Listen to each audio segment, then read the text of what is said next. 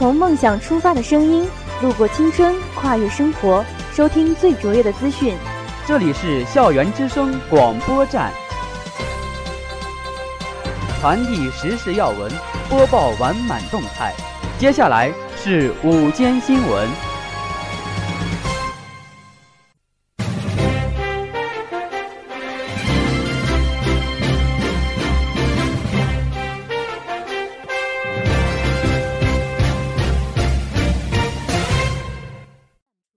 亲爱的老师、同学们，大家好，我是实习播音员张胜伟，我是实习播音员张子欣。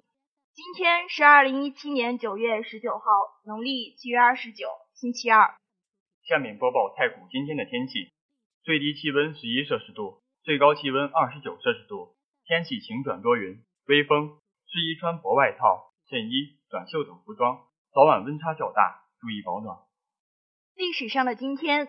一九八八年九月十九号，中国女将辛秀庄在女子自由泳决赛中荣获亚军，成为第一个获得奥运会游泳奖牌的中国选手。欢迎收听今天的新闻速递，以下是新闻摘要。我院邀请著名教授金正坤老师莅临许愿授课。我校志强杯完满落幕。爱思易赢在校园职场挑战赛正式启动。九月十七号，我校翠莲商学院举行激烈的辩论赛。北京马拉松正式开跑，参赛者齐聚天安门。西藏第一条真正的高速公路通车了。杨丞琳首次与李荣浩同台，现场十分甜蜜。以下是校园新闻。据我站记者报道，我校的名人大讲堂第七十八讲，邀请到著名教授金正坤老师莅临许愿授课，题目为“天下之事必成于细”，做那些别人还没有察觉到就该做的工作，办那些还没有发生之前就该办的事。体味那些还没有散发出气味之前的气味。一个成功的人必然事事细心，处处用心，端茶倒水，讲话时的一字一句，这样的小细节决定你的成功。不积跬步，无以至千里；不积小流，无以成江海。天下的难事都是从容易的时候发展起来的，天下的大事都是从细小的地方一步步形成的。如果你想成功，那么就从小事做起吧。据我站记者报道，我校志强杯于九月十七号完满落幕。甲组决赛由经济管理系对阵机电工程系，乙组决赛由艺术传媒系对战环境科学与食品工程系。比赛激烈紧张，双方僵持不下，但最终甲组经济管理系战胜机电工程系夺冠，乙组环境科学与食品工程系战胜艺术传媒系夺冠。当然，友谊第一，比赛第二。无论胜利与否，你们都是最棒的。感谢每一位队员及替补队员的努力付出，感谢后援团的一声声加油助威，感谢不辞辛苦、辛勤付出的工作人员，感谢美丽的啦啦操小姐姐。据我站记者报道，爱思易赢在我校正式启动。也许高考是千军万马过独木桥，但等就业时才发现，校招更是千军万马过铁锁链。求知素养、求知能力的缺失。导致许多人的校招还没开始就匆匆结束了。实际上，这些能力是可以通过短期、高频、系统的锻炼和培训速成的。我们缺的只是足够的重视和机会。二零一七爱思易赢在校园职场精英挑战赛是面向全国大学生职场技能考核的赛事，旨在搭建一个展示大学生求职能力及软实力的平台，为企业选拔优秀人才。大赛通过自我认知、简历制作、笔试、面试。职场潜力等相关职业技能考核，使同学们迅速掌握校园招聘的流程和内容。在两个月的时间里，经历一次最高效的求职能力培训，一个校招环境模拟，一份最真实的 offer 奖励，全面综合锻炼提升个人能力、团队能力。希望大家能够积极参与，为自己以后的就业道路打下基础。据我站记者报道，于九月十七号下午，举办了一场翠林商学院学习部的辩论赛。这场比赛十分的激烈，辩论会的主题是人是否应该表里如一，正反两方举行了一场舌战，真可谓是针尖对麦芒。辩论后，八位辩手们信心满怀的手捧一大叠资料，整齐的坐在位置上。正方说明了人应该表里如一，而反方却列举了人不应该表里如一的例子，与正方的话形成了鲜明的对比。双方各持己见，不相上下。经过这一轮的角逐，反方在刚开始稍微落后正方，可大家却永不言败，辩论结束后，主持人对此辩论会进行了点评，真可谓是点睛之笔。双方辩论十分精彩，真可谓是针锋相对，唇枪舌剑。但是对于人的表里如一来说，每个人的性格和处事方式是不一样的，主要还是看个人。在辩论会中，同学们启迪了思想，增加了知识，提高了修养，磨砺了口才。这是一次很有意义的活动。立足社会，参与竞争是每个人都要面对的现实。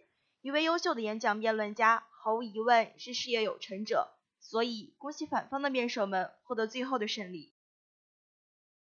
以下是国内新闻。据新华网报道，二零一七年九月十七号，北京马拉松在天安门广场鸣枪开跑，有三十三个国家和地区的三万名运动员参加比赛。未到比赛时间，天安门就已人山人海。早在七点三十分，北马正式鸣枪。从天安门广场开跑，选手一路经过东城、西城、海淀、朝阳四区。最终抵达奥林匹克公园景观大道中心区庆典广场。最终，男子组冠军由摩洛哥选手萨拉赫·博纳瑟尔获得，成绩是两小时十一分十六秒。肯尼亚选手切姆拉尼获得季军。女子组方面，埃塞俄比亚选手贝耶内第一个冲过设置在奥林匹克公园景观大道中心区庆典广场的终点，获得2017华夏幸福北京马拉松女子组冠军，成绩是两小时二十七分四十三秒。大赛全程共设置十五个饮水、饮料、能量补给站，为参赛者提供能量胶等食品，方便跑马者及时充电。同时，大赛还在终点提供康复拉伸等人性化服务，为参赛选手安全顺利完赛保驾护航。近年来，马拉松运动越来越多，喜欢跑步的同学多加锻炼，也能比赛报名参加。据新华网报道，九月十六号消息。国道三一八线日喀则机场至日喀则市公路已完成各项工程，于九月十五号正式通车。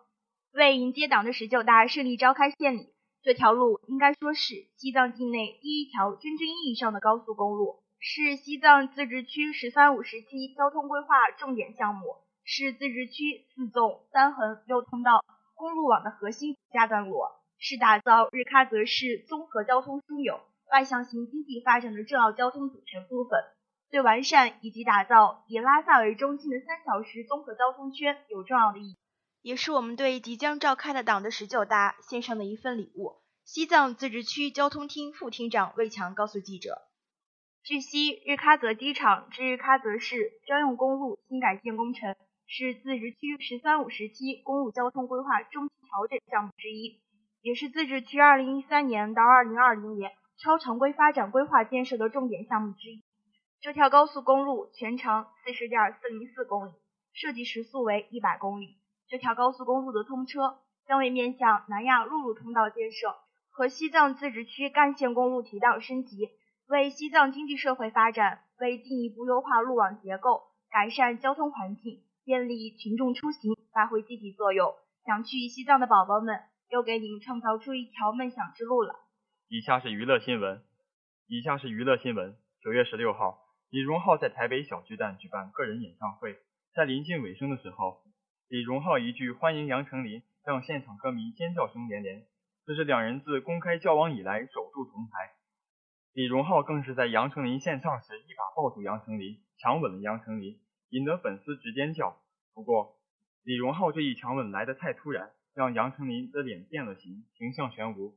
然而，杨丞琳在微博幸福回复：“虽然是演唱途中突如其来的举动让我的脸变了形，但我很开心，衷心祝福这一对。”以上就是今天的全部新闻，下面进入音乐时空。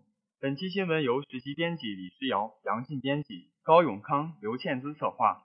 如果喜欢，请关注校园之声广播站微信平台，您的关注是对我们最大的支持与鼓励。感谢大家的收听，我们明天再见。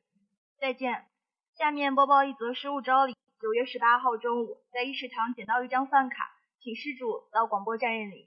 下面播报一则失物招领：九月十八号中午，在议事堂捡到一张饭卡，请失主到广播站认领。